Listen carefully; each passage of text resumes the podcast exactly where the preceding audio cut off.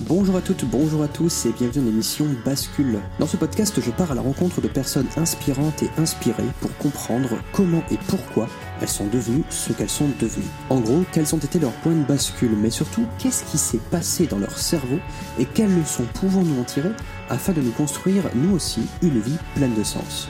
Quant à moi, je m'appelle Simon, je suis coach et j'aide les salariés et les dirigeants à avoir un travail au service de leur vie et non une vie au service d'un travail. Trêve de blabla, je vous laisse avec ma conversation. Bon épisode Salut Blas, merci beaucoup d'avoir accepté mon invitation. Est-ce que tu peux te Salut, présenter Simon. en quelques mots? Bah, salut Simon, écoute, merci beaucoup à toi. Euh, pour me présenter en quelques mots, je dirais que je suis créateur de contenu sur YouTube en premier lieu. Donc j'ai une chaîne euh, plutôt axée philosophie pour le coup, sur laquelle je propose des formats dans lesquels j'essaie de lier euh, l'actualité et euh, la vie contemporaine au- à des questions philosophiques ou à portée philosophique. Et puis en parallèle, euh, j'aime créer du contenu et du contenu vidéo spécifiquement. Donc je suis aussi euh, un rédacteur de scripts vidéo, parfois monteur aussi pour les entreprises à côté. Pour, à défaut de pouvoir vivre de ma chaîne YouTube, je fais ça actuellement. Et Mhm. puis voilà, bah, plus, plus simplement, je peux aussi dire que je suis un grand curieux qui aime découvrir, qui aime discuter, qui aime voyager. Donc, euh, donc voilà comment je me présenterai. Ok, ça marche. Euh, comment est née cette appétence pour la, la philosophie, la curiosité? Parce que c'est pas quelque chose, on va dire, de très très commun. Tout à fait. Euh, je pense que fondamentalement, j'ai toujours été curieux en réalité. Quand j'étais Mhm. gamin, je me rappelle que je lisais beaucoup de livres. Euh, j'ai lu plusieurs romans, j'ai lu, euh, j'ai dévoré des livres sur les dinosaures, la préhistoire, ce genre de choses. J'étais assez ouvert à tout et à toutes les personnes que je pouvais rencontrer. Et euh, j'ai perdu un peu ça. Enfin, je dirais pas que j'ai perdu ça pendant l'adolescence, mais euh, j'ai eu une vie assez chaotique de mes, je de mes 12 ans à mes 18 ans à peu près. Et donc, je suis sorti de ça, je suis sorti des bouquins que j'ai délaissés. Et hum, j'ai même étudié la philosophie en fait en terminale, mais à l'époque, ça m'a pas du tout marqué, donc j'étais pas intéressé par ça. Euh, je dis pas en plus, le prof était plutôt bon, plutôt impliqué dans ce qu'il faisait, mais je voyais pas du tout l'intérêt euh, de la discipline. Donc, j'étais pas, euh, j'étais vraiment pas intéressé par ça. Et puis, c'est en, en sortant de la terminale que j'ai commencé, j'ai recommencé à lire en fait. Parce que moi, j'étais, je commençais à me diriger vers le monde du marketing par les études que je faisais. Et mon père m'avait conseillé de lire, des, de lire un bouquin spécifiquement sur la psychologie et le marketing. Et en fait, ça m'a tellement intéressé que je me suis dit, OK, on va tenter ce bouquin. Et donc là, j'ai recommencé à lire. Euh, S'en est suivi euh, un bouquin du Dalai Lama, enfin, un entretien entre un psychiatre américain et le Dalai Lama sur euh, l'art du bonheur, tout simplement, Mhm. qui, qui pour le coup, m'a pas mal bouleversé et m'a pas mal, m'a pas mal travaillé en termes de réflexion. Et une fois ce bouquin lu, en fait, j'ai vraiment recommencé à lire. Je me suis remis dans cette, dans cette habitude de la lecture. Euh, et à peu près à, la même période, en fait, donc c'était, je dirais, en- entre six mois et un an après avoir recommencé à lire, euh, il y a eu le confinement, le premier confinement de mars 2020, qui a mené à une grosse, grosse crise existentielle. Euh, ce qui m'a du coup amené à lire du développement personnel que je n'avais pas lu Mhm. jusque-là, une thématique donc, que j'ai à peu près découverte dans, dans ces eaux-là. Et, et puis de fil en aiguille, en fait, à force de lire du développement personnel et de, com- de consommer pas mal de, de vidéos YouTube en rapport avec ça, j'ai commencé à faire la découverte de certains philosophes, Mhm. notamment Nietzsche et les stoïciens par le biais de YouTube. Donc. Et en fait, c'est des concepts qui m'intéressaient et que je ne connaissais pas jusque-là. Et présentés tels qu'ils l'étaient, c'était euh, alors c'était soit par euh, les vidéos du précepteur, les podcasts Ouais. du précepteur, soit par euh, les vidéos de la, de la bande de l'atelier Missor, qui aujourd'hui sont moins dedans, mais il y avait notamment Florian, Florent Tavernier qui parlait pas mal de Nietzsche sur sa chaîne. Euh, bon, c'est très orienté, etc. Mhm. Mais il y avait un côté euh, assez intéressant à mes yeux dans la façon dont il parlait des, des écrits de Nietzsche. Et donc, en fait, ça, ça m'a, euh, ça a déclenché une curiosité en moi qui a fait que j'ai voulu commencer à m'intéresser à ce genre de choses. Et donc, pour euh, sauter le pas, bah, j'ai acheté euh, un livre des stoïciens, donc le- Mhm. Les pensées pour moi-même de Marc Aurèle et euh, le manuel d'Épictète. Mhm. Et puis un autre livre de Nietzsche par ailleurs, que j'ai jamais vraiment. à ce moment-là, je ne l'ai pas vraiment fini, c'était assez, assez complexe pour moi. Mhm. Donc, euh, donc voilà, c'est dans ces, à ce moment-là et de cette façon-là que j'ai découvert la philosophie par le biais de, de- des recommandations YouTube et puis de, certaines discussions avec des amis. Ok, d'accord. C'est, euh, Et du coup, est-ce que c'est comme ça qu'est née ta chaîne YouTube, d'aller mettre vraiment la pensée au- sur le service, euh, enfin, du, sur le terrain, du coup? Euh, en fait, la chaîne YouTube est, est née à- c'est très lié à tout ça en fait. La chaîne YouTube est née lorsque j'étais à fond dans le développement personnel. Mhm. Et donc ça, c'était plutôt euh, mi-2020, fin 2020, mhm. quelques mois après le confinement. Et en fait, si tu veux, sur ma chaîne YouTube, je parlais de beaucoup de choses qui étaient liées à mes lectures ou à ce que je pouvais, euh, aux, réflexions que j'avais à ce moment-là.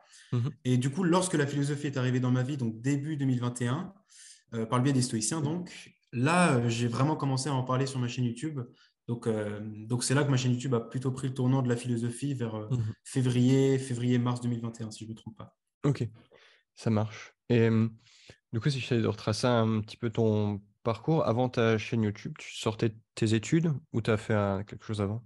Non, j'étais justement en études en fait. Ok. Au moment où j'ai sorti, enfin au moment où j'ai créé la chaîne YouTube, euh, j'étais en, je crois, j'étais en début de deuxième année de BTS. Et mhm. donc, en fait, j'étais parti pour deux ans de BTS. Euh, donc voilà, j'avais déjà fait un an, il y, avait, il y avait le confinement entre-temps, et on était sur le début de la deuxième année. Et en fait, je pense que la chaîne YouTube est aussi née du fait qu'il y avait eu cette sorte de crise existentielle liée au confinement et mhm. euh, des grandes réflexions sur ce que je voulais faire dans la vie, sur euh, la façon même dont je voulais vivre. Et je me suis rendu compte que les, le cursus universitaire que je suivais ne me plaisait pas tant que ça, et mhm. encore moins le travail que je faisais à côté, puisque j'étais en alternance. Euh, donc, je vendais, je vendais des vêtements chez Célio, chez une franchise de Célio à l'époque. Et ça ne me plaisait pas, ça me plaisait de moins en moins. Je trouvais l'environnement toxique. Euh, je ne me, retrouvais pas vraiment dans les gens avec qui je travaillais à l'époque. Donc, je pense que la chaîne YouTube est née d'une sorte de ras-le-bol et de volonté de, de, vouloir un peu aller à contre-courant de ce vers quoi je me dirigeais. Mhm. donc, voilà. Ok, d'accord. Et hum, si tu te replonges un petit peu, tu vois, s'il n'y avait pas eu le, le, confinement et du coup cette obligation de te retrouver face à toi-même. Ce qui, euh, ce qui fait qu'on a vraiment vécu pendant euh, tout le je sais pas combien de temps on a été confiné, mais trop longtemps. Mm. vraiment cette phrase de, de Pascal, qui le, le plus grand malheur de l'homme, c'est qu'il ne peut demeurer au repos dans une chambre. Mm. Là, on passait de, de, la théorie à la pratique.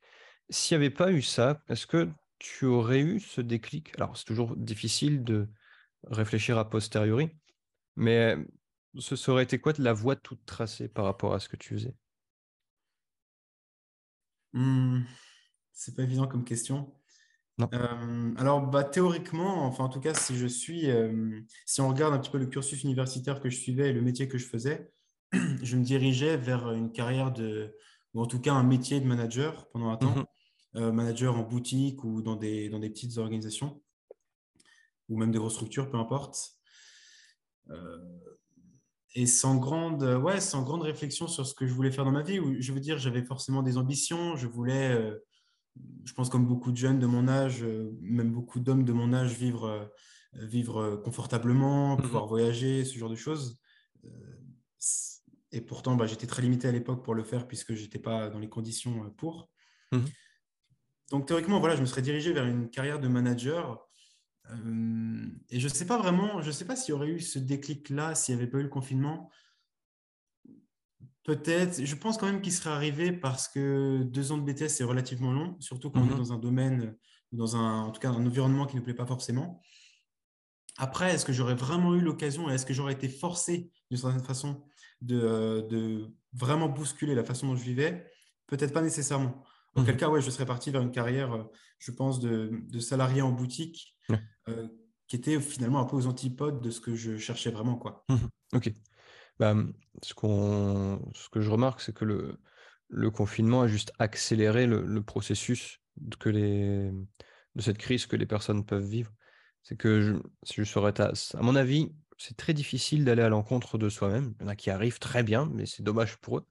Mais à mon avis, il est très possible qu'au bout d'un moment, tu aurais pété un câble entre ce que mmh. tu fais, la réalité de ce que tu fais et tes, aspirations.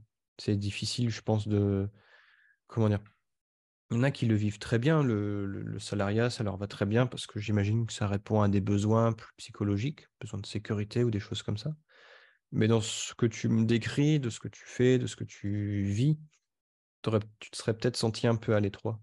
Ouais, et tu, tu vois, c'est d'autant plus intéressant que les personnes que je côtoyais à l'époque, donc, que ce soit mes, enfin, mes collègues employés au, au, boulot ou euh, les, certains, certains amis étudiants que j'avais, mmh euh, étaient un peu là-dedans, si tu veux. C'est comme s'ils vivaient une vie qui ne leur convenait pas et que plutôt que de vraiment se remuer pour changer les choses, il se contentait de ça tout en Mhm. se plaignant finalement, Ouais. tout en se plaignant. Et c'est en, en par- en fait, je pense que c'est en partie pour ça que j'ai créé la chaîne YouTube parce qu'il y avait une sorte, euh, disons que cette attitude-là des personnes que je côtoyais a alimenté le ras-le-bol que j'avais, euh, comme s'il y avait vraiment une incohérence, une sorte de dissonance euh, difficile à dépasser.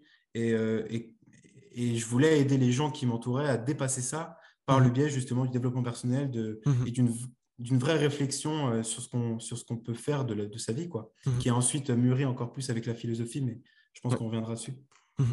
Ouais, du coup, finalement, ta, ta chaîne YouTube, elle t'a aidé toi? Et par le fait de t'aider toi, tu voulais aussi remuer un petit peu le- les gens? Parce que c'est c'est vrai que c'est agaçant, en fait, de voir euh, des gens tout le temps qui, qui se plaignent. Ils ont le droit, mais bon, tu as envie de les secouer parce qu'il n'y a pas d'autre chose à, à faire. Si tu te plains, c'est que tu, et que tu peux changer, bah, tu changes. Pas... Oui, c'est difficile, mais ça en vaut la peine. Et, Tout à fait. est-ce que tu as eu un moment d'épiphanie? Est-ce que là, par exemple, tu dirais que tu as trouvé ta voie, du coup? Je pense que oui. Hum, je pense que oui. Euh, tu vois, il y a quelques mois, je t'aurais dit oui, assurément. Ouais. Aujourd'hui, aujourd'hui, je pense que oui. Je dis que je pense parce que, en fait, j'ai l'impression que tout peut être amené à changer. Et finalement, pas forcément très vite, mais, euh, mais en fait, je suis encore jeune. Je suis Mhm. encore jeune, j'ai encore beaucoup de choses à voir, beaucoup de choses à expérimenter, beaucoup de personnes à rencontrer. Et je sais que tout ça aura forcément un impact sur la, sur la voie que je vais choisir de suivre, en fait. Mhm. Donc euh, aujourd'hui, c'est la vidéo et c'est l'écriture principalement, vraiment deux, de passions, de, de secteurs, de compétences en soi qui peuvent, euh, qui peuvent, bah, qui monopolisent en tout cas mon attention à l'heure actuelle et qui peuvent m'occuper pendant longtemps. Mhm. Maintenant, tu vois, parfois il m'arrive de penser que un jour je vais vouloir tout plaquer pour aller élever des chèvres euh, Ouais. dans les Alpes, par exemple. Et, je, Mhm. et ça me paraîtrait même pas délirant parce que je pourrais peut-être avoir envie de ça au bout d'un moment. Mhm. Donc oui, je pense que j'ai trouvé ma voie. Dans les faits, euh, tout laisse à penser que c'est le cas. Je m'épanouis vraiment dans ce que je fais. J'ai toujours envie d'évoluer dans ce que je fais. Le projet de chaîne YouTube euh, me plaît beaucoup. Et j'irais même plus loin en disant qu'il donne du sens à ma vie, dans un sens. Mhm. Euh, et beaucoup d'ailleurs. Euh, ce que je peux faire pour mes clients aussi à côté, tu vois. Mais hum, je sais que finalement, rien n'est rien n'est tout tracé. Tout reste encore à construire. Mhm. Donc, euh, donc en fait, on peut, on peut avoir de belles surprises dans, Ouais. les, dans les années et les décennies à venir, quoi. Non, c'est c'est bien que tu, que tu le vois comme ça, parce que généralement, quand je dis aux gens de trouver leur voie, ils pensent que c'est euh, trouver le truc. Et ensuite, c'est bon, c'est fini, t'as plus à chercher. Sauf qu'en fait, trouver sa voie, c'est plus trouver les moyens d'incarner une sorte de vision. Enfin, un peu perché dit comme ça. Mais il y a toujours, je pense, une, forme de, motivation primordiale ou de source primordiale. Tu vois, j'avais fait un, un exercice, on peut le faire ensemble d'ailleurs euh, ici, c'est de se définir, se définir en trois verbes. Et je sais que les miens, c'est apprendre, créer et transmettre. Dans la mesure où je peux passer des heures à lire, à décortiquer des, des trucs euh, sur, et, pour ensuite créer des moyens, notamment des, des formations ou des coachings, pour permettre aux gens d'en profiter, et du coup le transmettre par ce biais-là. Mm. Et, et je pense que là, pour le coup, c'est de la philo, c'est du coaching. Peut-être que par la suite, j'aurai une école ou je sais pas, ou un truc comme ça. Mais il y aura toujours ce, ce noyau dur de trois verbes. Mm. Et Est-ce que spontanément, tu as trois verbes qui te viennent en tête? Justement, ouais, pendant que tu parlais, j'y ai réfléchi. Euh, j'en vois trois qui, à l'heure actuelle, me correspondraient bien. Je les lâche comme ça. Peut-être que si je réfléchissais plus, euh, j'en sortirais d'autres, mais c'est ceux qui, à l'heure actuelle, me correspondent bien. Je dirais explorer, construire et partager. C'est euh, ouais. peut-être un peu dans la même dynamique que toi, dans le Mhm. sens où euh, j'aime explorer, j'aime découvrir de nouvelles personnes, j'aime découvrir de nouvelles choses, Mhm. j'aime apprendre aussi, j'aime m'instruire, j'aime un petit peu élargir ma vision des choses dans un sens. Et hum, ce que je prône dans un sens avec ma chaîne YouTube d'ailleurs. J'aime construire parce que, mais construire de façon très générale en fait, que ce soit euh, construire du contenu entre grosses guillemets, euh, construire quelque chose, construire euh, une famille puisque c'est une ambition aussi, construire quelque chose de sain pour les gens qui Mhm. m'entourent, construire quelque chose de sain pour moi, euh, construire, je sais pas, ça peut être par le biais du sport par exemple aussi, Ouais. construire un corps qui nous convient, construire une mentalité par le biais de lecture et de, et de discussion qui nous Mhm. convient aussi. Et puis ensuite partager parce que si on était tout seul, finalement, tout ça n'aurait aucun sens en fait.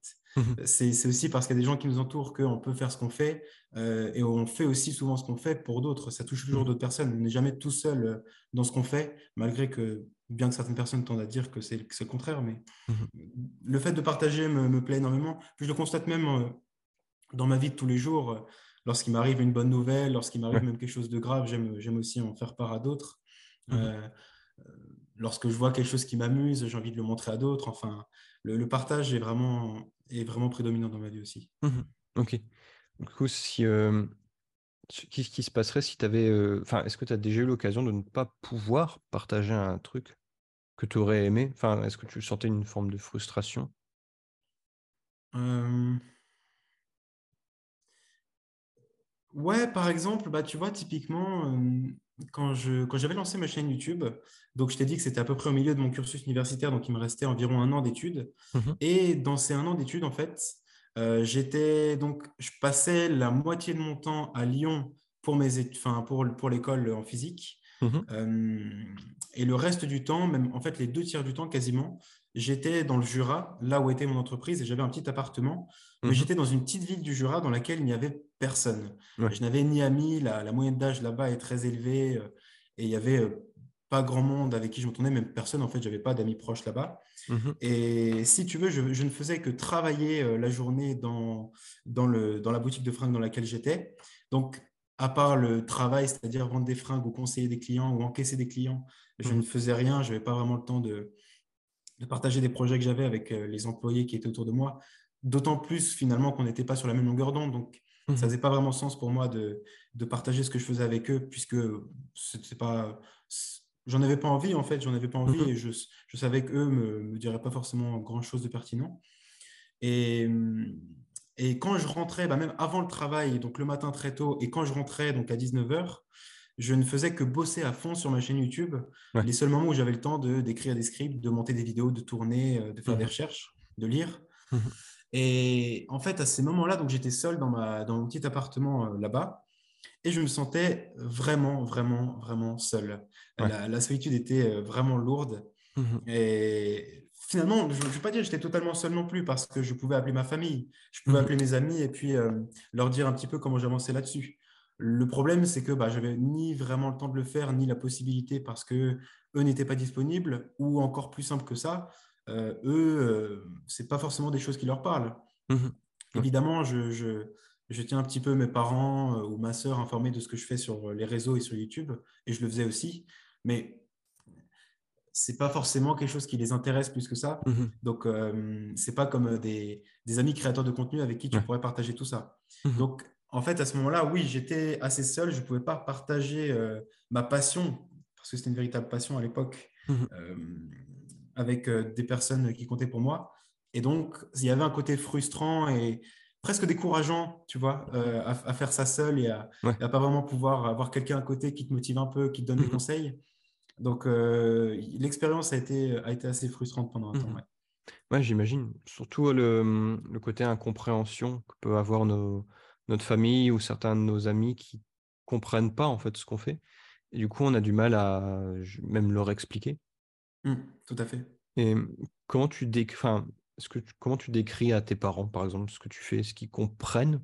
Enfin, je, prends l'exemple des miens parce qu'ils savent pas vraiment en fait ce que ce que je fais, même si je leur expliquais, c'est- pas non pas par parce qu'ils sont bêtes ou quoi que ce soit, c'est juste qu'ils sont âgés et c'est- Mm. le métier que je fais n'existait pas dans leur réalité. Ouais, euh, bah, autant que ce soit la partie, euh, la partie création vidéo pour ma chaîne YouTube que la partie freelancing, euh, j'ai l'impression que ma mère comprend un peu mieux. Ma Mhm. mère, à vrai dire, a plus baigné aussi dans le monde des réseaux sociaux. Elle connaît un peu YouTube quand même. Ouais. Enfin, elle est plus familière de ce monde-là que mon père. Donc, comment je leur explique en tant que tel? Bah, Je leur dis que je fais de la vidéo. Je ne tiens pas exactement le même discours en fait en face de mon Mhm. père et de ma mère parce que forcément, ils n'ont pas les mêmes. euh, ils ne voient pas la chose de la même façon. Et comme tu Mhm. dis, bah, ils- enfin, en tout cas, ils n'ont pas les mêmes facilités et les mêmes connaissances du milieu. Mhm. Donc, disons qu'à ma mère, je lui dis euh, concrètement, bah, je lui présente un peu la chose comme, euh, comme je te la présente à toi, Ouais. même s'il y a des zones d'ombre pour elle et qu'elle ne comprend pas certaines choses, un petit peu comment ça peut fonctionner, comment les entreprises peuvent avoir besoin de ça, ce que ça peut leur apporter. Mhm. Et mon père, lui, bah, j'ai beau essayer de lui expliquer, même, euh, même rentrer un peu dans les détails de ce que je fais, lui, ça lui paraît. Euh, il trouve toujours des trucs à redire parce que ça lui paraît totalement délirant. Et même euh, mmh le fait, par exemple, de faire des vidéos courtes comme ça avec des sous-titres énormes euh, pour, pour augmenter la visibilité d'une entreprise, par exemple, lui, ça lui paraît presque mmh absurde. Tu vois enfin, je ne vais pas parler à sa place non plus. Il m'a, il a jamais formulé ça comme ça, mais, mais mon père est un peu plus je dirais pas hostile, mais en tout cas, il est, quand même bien plus étranger à ce milieu-là mmh et ça lui parle beaucoup moins qu'à ma mère.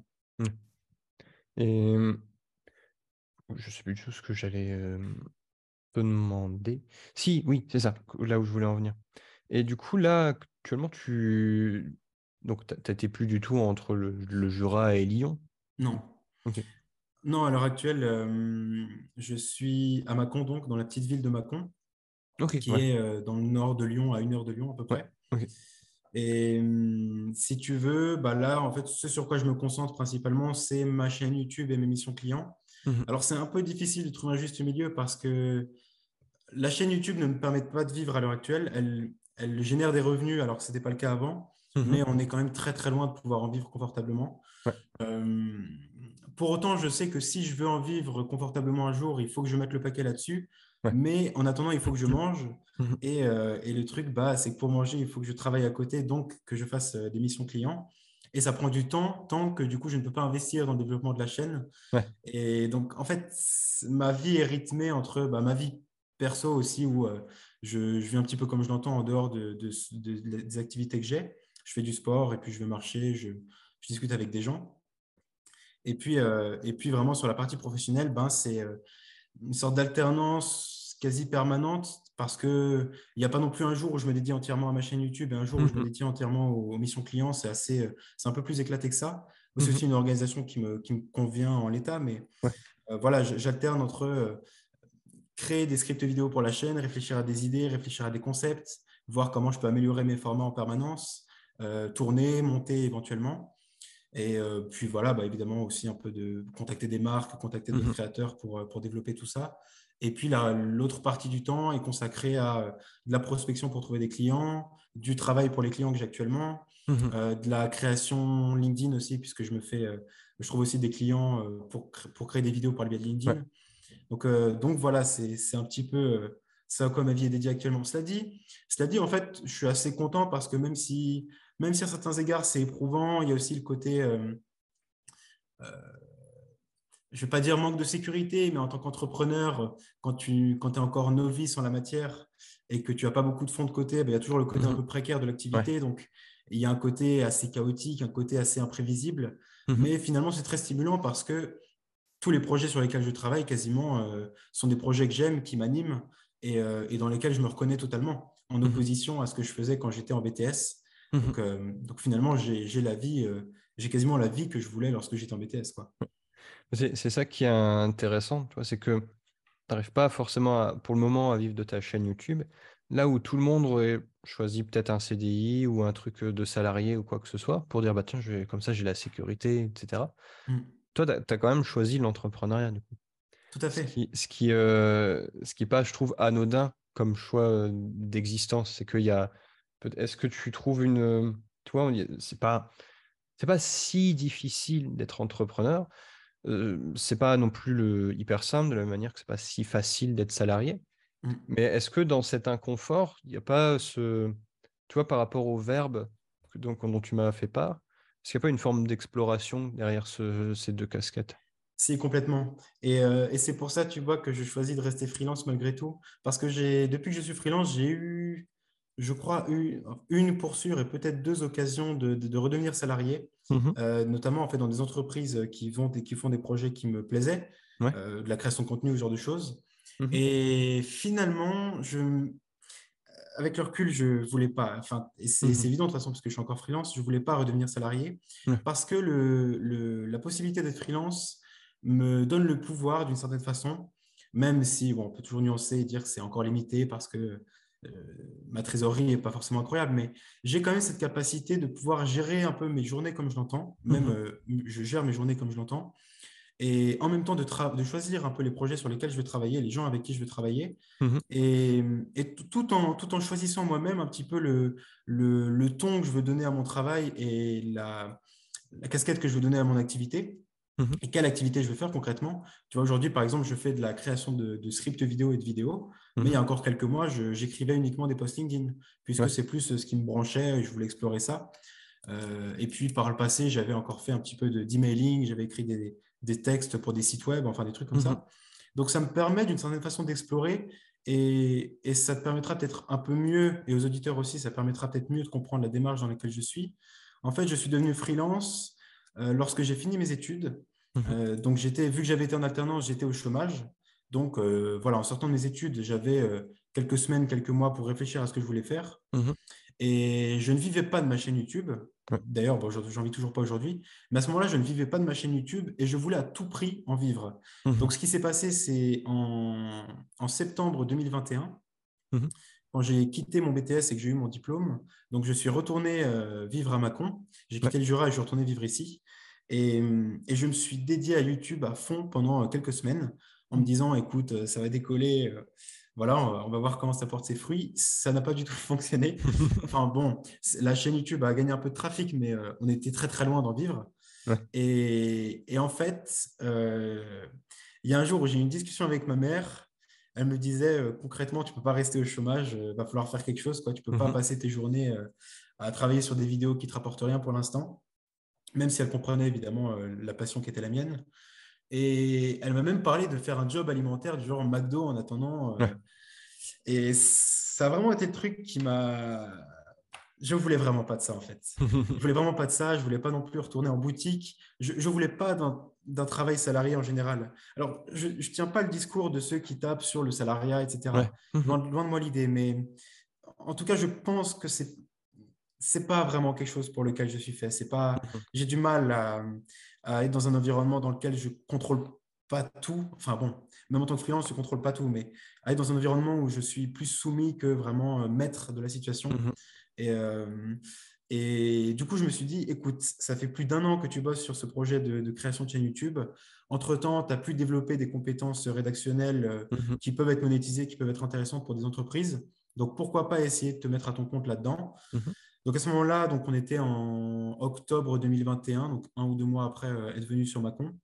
J'ai commencé à prospecter des entreprises pour proposer de la rédaction. Et euh, puis j'ai trouvé mon premier client comme ça, un deuxième mmh. client. Et euh, bah, de fil en aiguille, du coup, je suis devenu freelance et je, et l'idée pour moi de retourner dans le salariat est absolument inenvisageable. Donc, depuis, je suis resté freelance parce que je ne peux toujours pas vivre de ma chaîne YouTube. Mmh Le jour où, où, la chaîne YouTube me rapportera assez, je pense que j'arrêterai mes missions clients à côté. Euh, et puis, ouais, voilà, je ne suis pas redevenu salarié parce que le freelancing m'offre cette possibilité de tester, mhm. comme je l'entends, de, de, rencontrer plein de nouvelles personnes, de travailler sur des projets stimulants.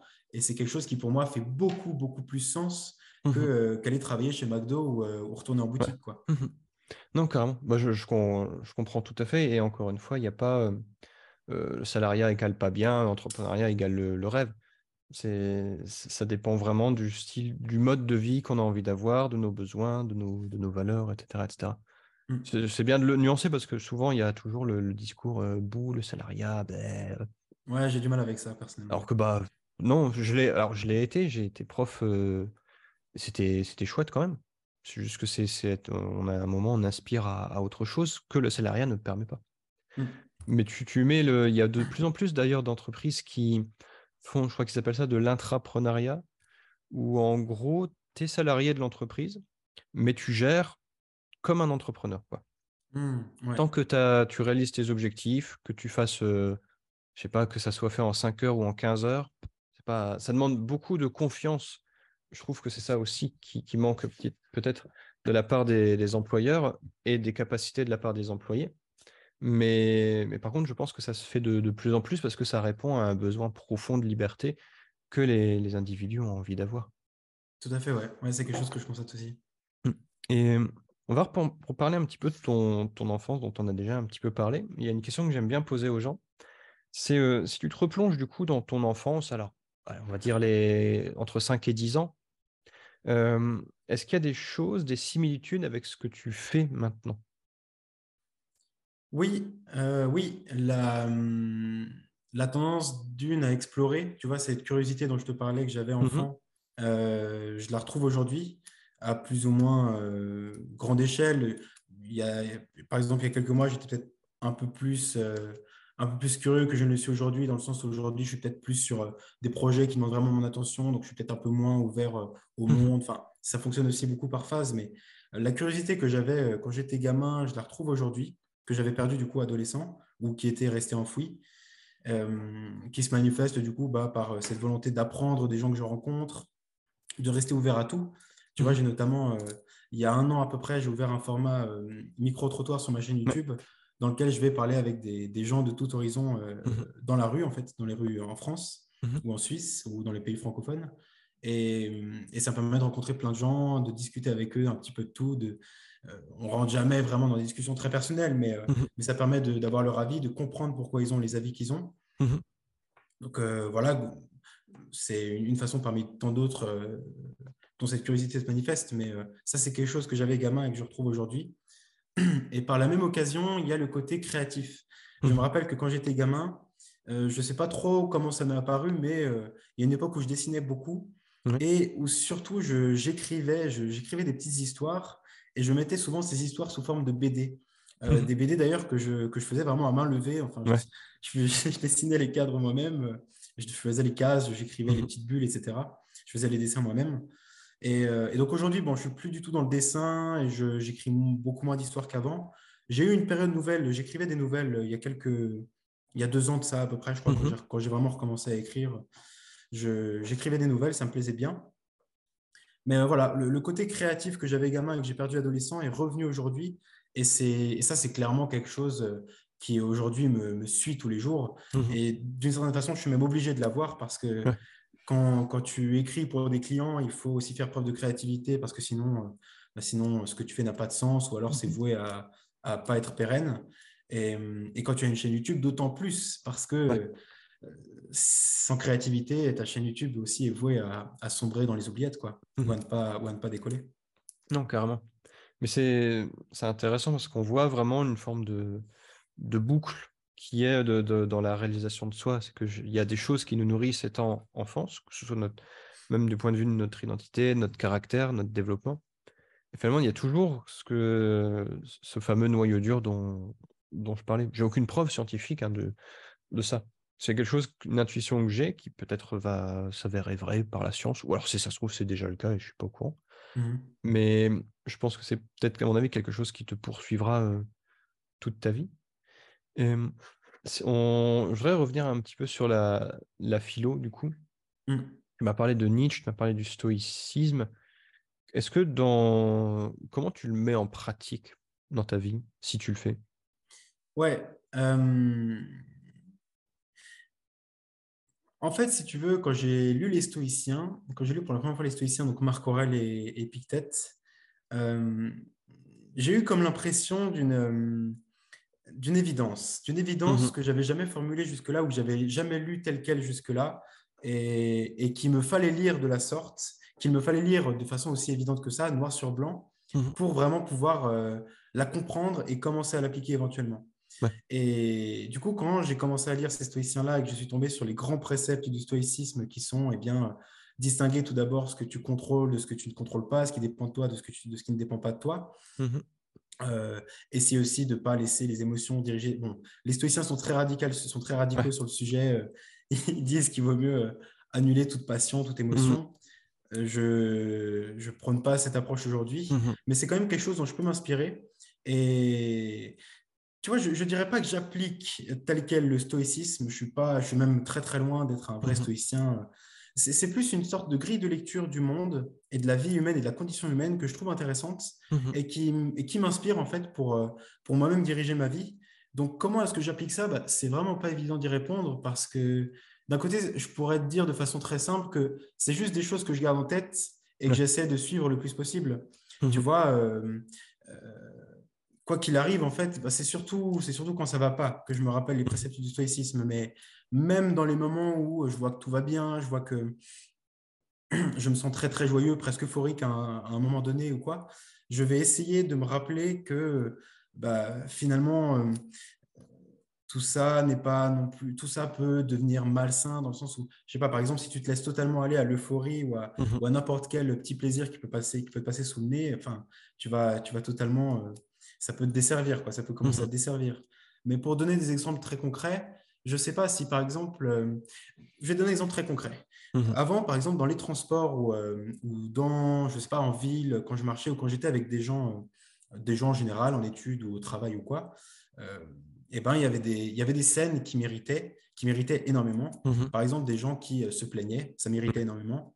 Des gens qui, je ne sais pas, parfois j'ai tendance à marcher un peu vite en ville et des gens qui étaient devant moi sur un petit trottoir et qui, euh, mhm.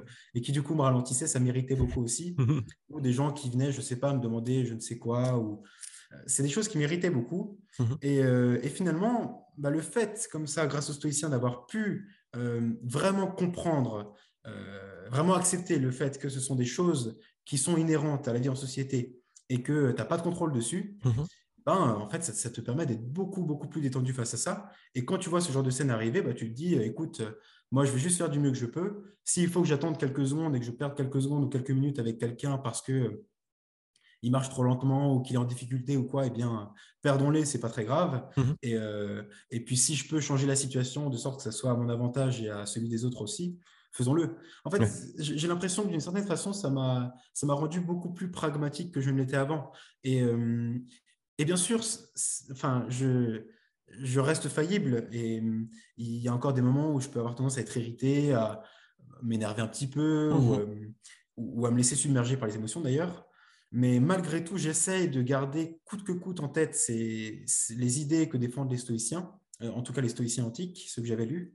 Et, et, ça me permet malgré tout de, de, trouver une certaine quiétude, même dans les situations les plus complexes, même, même dans le cas où euh, tu as des situations de panique, des situations euh, très délicates, tu vois, ça, mmh me, ça me permet de rester le plus droit possible et, et ça fait beaucoup de bien, quoi. Donc, mmh ouais, j'ai l'impression de ne pas vraiment avoir répondu à ta question, mais l'idée, c'est que je garde ça en tête en permanence mmh et, euh, et j'essaye autant que faire se peut d'appliquer ces, ces principes-là dans la mesure du possible, tout en sachant aussi que j'aime beaucoup la morale stoïcienne, mais je ne la prends pas pour argent comptant. Et j'ai tendance un peu à nuancer ces principes-là euh, mhm. en fonction de ce que je veux vraiment de, la vie. Quoi. Mhm.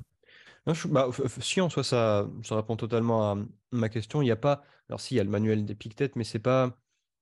Comment dire, même, le, même les sages stoïciens, le sage, c'est toujours la figure de l'idéal à atteindre, jamais vraiment euh, en acte. quoi.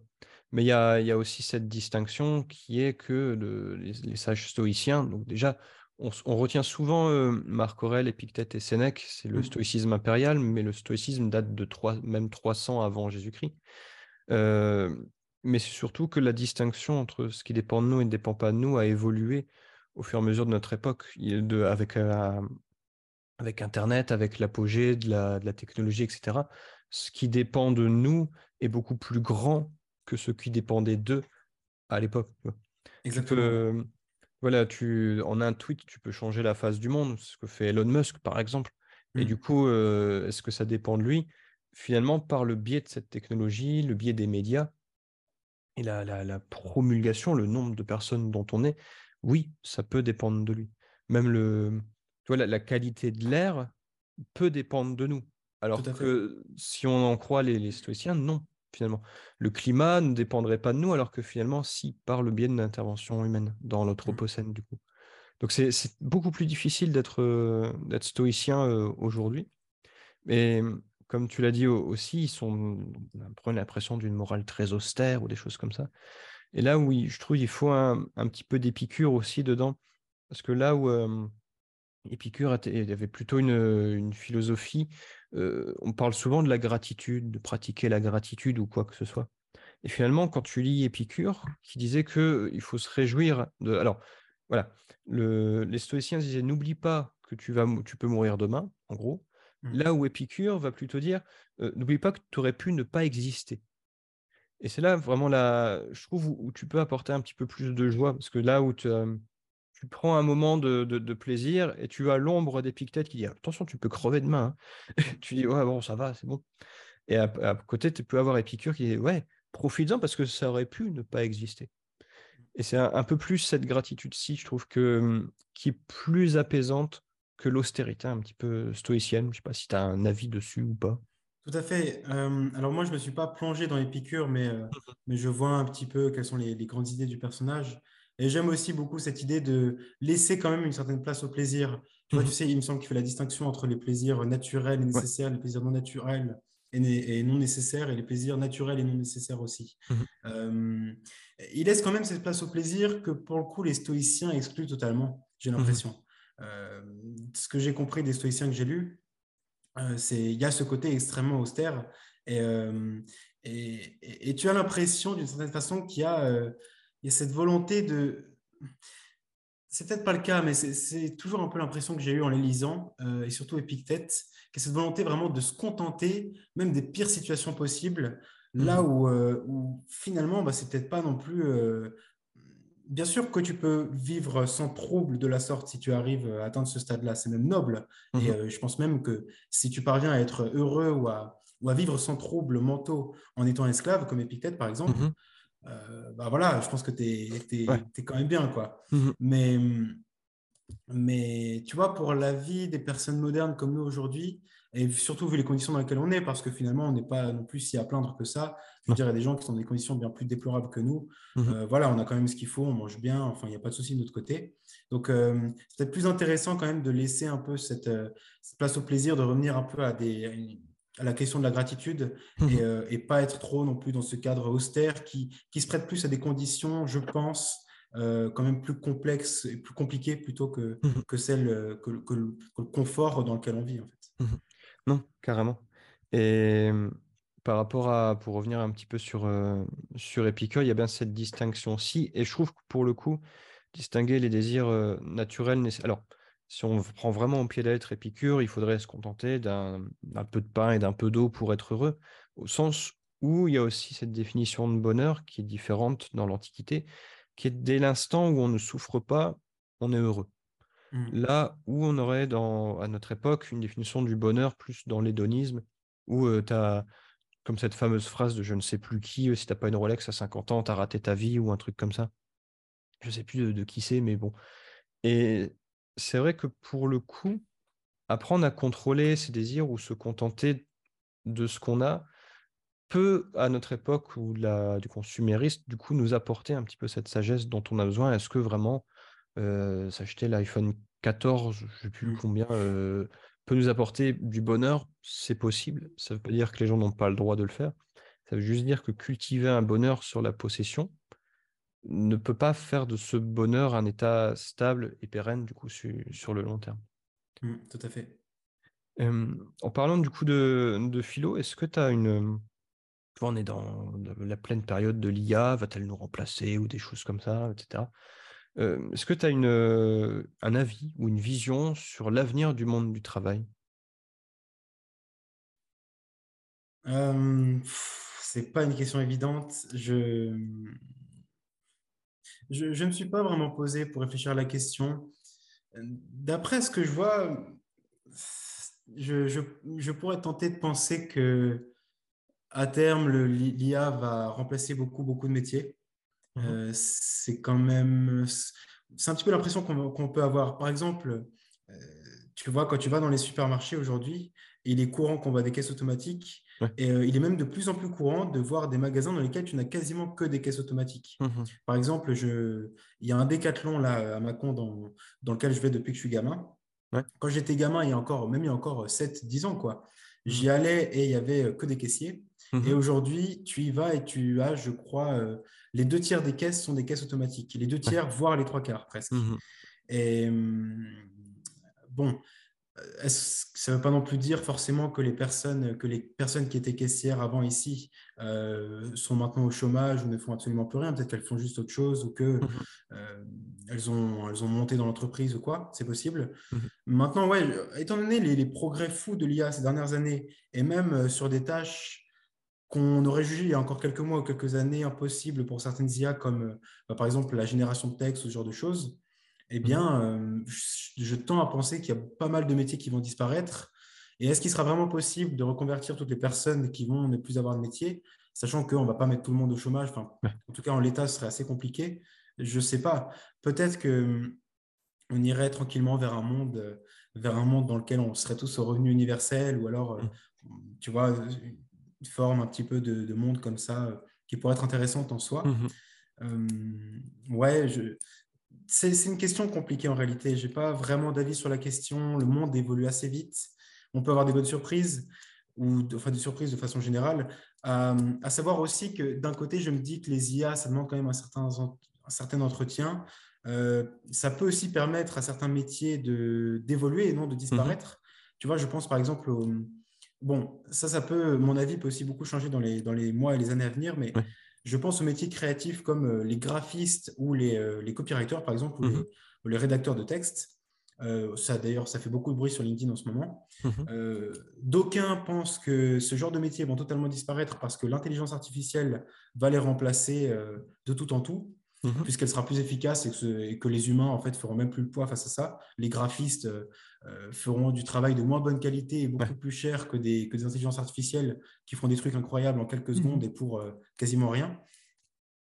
Maintenant, je, vois aussi une autre vision qui, moi, me plaît plus et à laquelle j'accorde un peu plus de crédit à l'heure actuelle. Ce serait que les, les, bah, les créatifs comme ça, tu vois, les graphistes ou les, ou les rédacteurs de texte, les artistes même, euh, plutôt que de se faire remplacer par l'intelligence artificielle, apprennent à utiliser ce genre d'outils euh, au mhm. service de, leur, euh, de leurs compétences, de leurs affaires, et, et, du coup enrichissent leur production et leur art par le biais de, de l'utilisation de ces intelligences artificielles. Mhm. Donc, donc, auquel cas, il y a des métiers qui ne disparaîtraient pas, mais qui seraient enrichis de, de la présence de l'intelligence artificielle. Maintenant, bon, après, des métiers beaucoup plus... en fait, même, on peut avoir tendance à se dire que l'IA va, directement remplacer les chauffeurs de taxi, etc. Mais pas nécessairement. J'avais euh, lu l'ouvrage génial de, Yuval Noah Harari, Homo Deus, mhm. dans lequel il, disait vers la fin, vers la fin de l'ouvrage ou dans l'avant-dernière partie que euh, même des métiers assez renommés aujourd'hui, comme par exemple des cancérologues, mhm. pouvaient disparaître parce que les intelligences artificielles, même aujourd'hui, euh, souvent étaient euh, donner des résultats plus, plus, fiables et plus précis euh, sur des, mhm. des, analyses tu vois, de poumons avec du, de poumons cancéreux mhm. que des cancérologues eux-mêmes avec des dizaines d'années d'études ou des dizaines d'années d'expérience. Mhm. Donc, donc, on peut avoir de sacrées surprises. Mon avis n'est pas tranché pour l'instant, mais ce qui est certain, c'est que l'IA va totalement disrupter le monde du travail. Ouais, ça, c'est sûr. Non, carrément. Ça, je pense qu'il y a pas mal de, de métiers qui vont disparaître, mais qui, tu vois, si on prend le cas des caisses automatiques, ça a été le cas des chevaux de trait quand le moteur euh, à explosion est arrivé et puis les chevaux se sont pas plaints de, dire «Ah, on n'a plus de boulot. Euh, mais par rapport aux caisses automatiques ou tous ces métiers où je ne suis pas convaincu que des personnes le font par passion euh, ou quoi que ce soit. C'est généralement des métiers plutôt choisis par défaut des métiers alimentaires comme tu aurais pu le faire du coup en travaillant à McDo ou des choses comme ça. Et donc, il faut juste réinventer ou trouver quelque chose pour ces personnes-ci. effectivement, peut-être que le, revenu universel, justement, fait partie des, solutions. J'y connais pas assez, je m'y connais pas assez pour dire que c'est la, la, solution miracle ou quoi que ce soit. Mais ce qui est sûr, c'est que l'IA va nous permettre de moins travailler ou de mieux travailler mais la question, c'est pas est-ce que l'humain va, est-ce que l'IA va remplacer l'être humain Parce que la réponse c'est oui.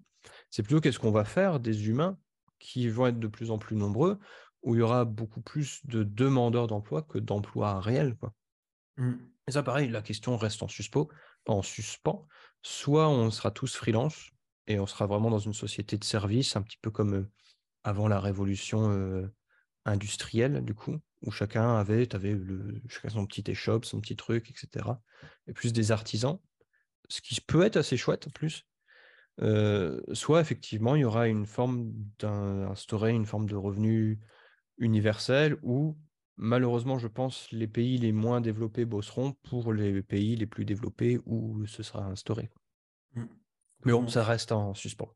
Et toi, tu disais un truc intéressant sur lequel j'aimerais juste euh, insister, c'est que l'intelligence artificielle permettrait justement de prendre en main, euh, bon, j'y prendre en main euh, l'intelligence artificielle, voilà, en tout cas, s'occuperait de, tâches qui sont relativement ingrates aujourd'hui.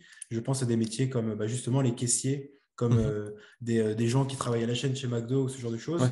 Éventuellement, l'IA pourrait, pourrait remplacer l'humain sur ce genre de tâches mmh pour permettre aux humains qui font aujourd'hui ce genre de choses un peu par dépit, parce mmh que rares, euh, j'en connais, rares sont les gens qui sont caissiers ou qui, sont, euh, mmh qui travaillent chez McDo par pure passion mmh. euh, et qui permettraient du coup à ces gens-là de, bah, d'aller vers des, si possible, dans un monde idéal, ce serait sûrement plus complexe que ça, mais d'aller vers des, des métiers ou des activités, en tout cas, euh, des activités qui leur permettraient de vivre ou non, des activités qu'elles feraient tous les jours, qui seraient beaucoup plus intéressantes pour elles et qui leur donneraient beaucoup plus de sens. Parce que, en tout cas, personnellement, et même en discutant avec les gens qui sont concernés, pour avoir fait des métiers comme ça alimentaires dans lesquels euh, tu vends des fringues alors que finalement, bah, d'autres personnes pourraient le faire ou des machines pourraient le faire, ou d'autres systèmes pourraient proposer ce genre de choses. Tu vends des fringues ou tu, tu, tu fais des tâches ingrates comme ça, euh, des, trucs assez primaires, faire le ménage ou quoi, Ce mhm. euh, c'est pas vraiment des trucs dans lesquels tu peux t'épanouir. En tout cas, tu t'épanouis bien moins là-dedans mhm. que dans des métiers euh, créatifs ou des métiers,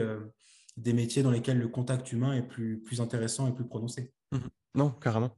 Non, j'ai je, hâte du coup d'être. on aura la chance d'être spectateur de, de cette évolution et je pense qu'il y aura plein de choses à, dire, à penser. J'ai hâte aussi, ouais. Mm. Il me reste deux, petites questions à te poser. Mmh est-ce que tu aurais, si tu devais conseiller un livre, c'est peut-être difficile du coup, ce serait lequel? Bah, indéniablement, ce serait. Tu vois, j'hésite entre les, entre les pensées de Marc Aurèle et le manuel d'Épictète. Mmh moi, ils m'ont tellement marqué, ils m'ont tellement fait du bien. Je m'y réfère si souvent mmh que, je, je, je, conseille ces livres à la plupart des gens qui me le demandent. Donc, le manuel d'Épictète, il est plus court et plus, plus droit au but, j'ai l'impression un peu plus, un peu plus euh, synthétique mhm. et concis que, le, que les pensées de Marc Aurel, mais il a un côté, je trouve, encore enfin, plus austère et peut-être un peu plus euh, directif que les pensées de Marc Aurel. Mhm. Donc euh, voilà, pour le, côté, pour le côté simple et pratique de la chose, peut-être le manuel d'Épictète, qui est mhm. vraiment pas mal, et sinon les pensées de Marc Aurel. Et éventuellement, je, pose ça là, mais j'avais lu l'année dernière un, un, bouquin que j'ai trouvé passionnant et génial c'est euh, le, désert des Tartares de Buzzati, de Dino Buzzati. Je ne sais pas si tu connais. Je connais, mais jamais lu. C'est un, superbe ouvrage. Euh, je dirais pas que c'est sur l'absurde, enfin, en tout cas, c'est un récit. Euh, pour faire simple, c'est un récit dans lequel tu suis un, soldat qui arrive dans une forteresse et mhm. qui passe sa vie à attendre un ennemi qui n'arrive jamais vraiment. Et donc, il y a tout un rapport à, la temporalité, à la condition humaine, à l'absurde, à l'absurdité de la condition humaine qui est mhm. très, très, très intéressant. Euh, ce livre m'a beaucoup fait réfléchir, en plus de, certains livres que j'avais lus de Camus. Donc, mhm. euh, si vous avez l'occasion de le lire aussi, il est, il est vraiment bon. Ok, ça, bah, je, me le suis noté. Et est-ce qu'il y a une, une, citation ou un mantra qui t'accompagne euh, de temps en temps? C'est rigolo parce que je pose toujours cette question à la fin des micro-trottoirs. et euh,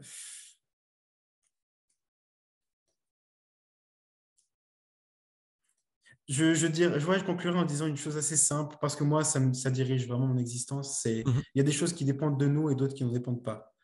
Euh, alors bon, la, citation entière, ensuite, tu as euh, dépendre de nous, tête à tête, c'est des piques-têtes, je ne l'ai plus.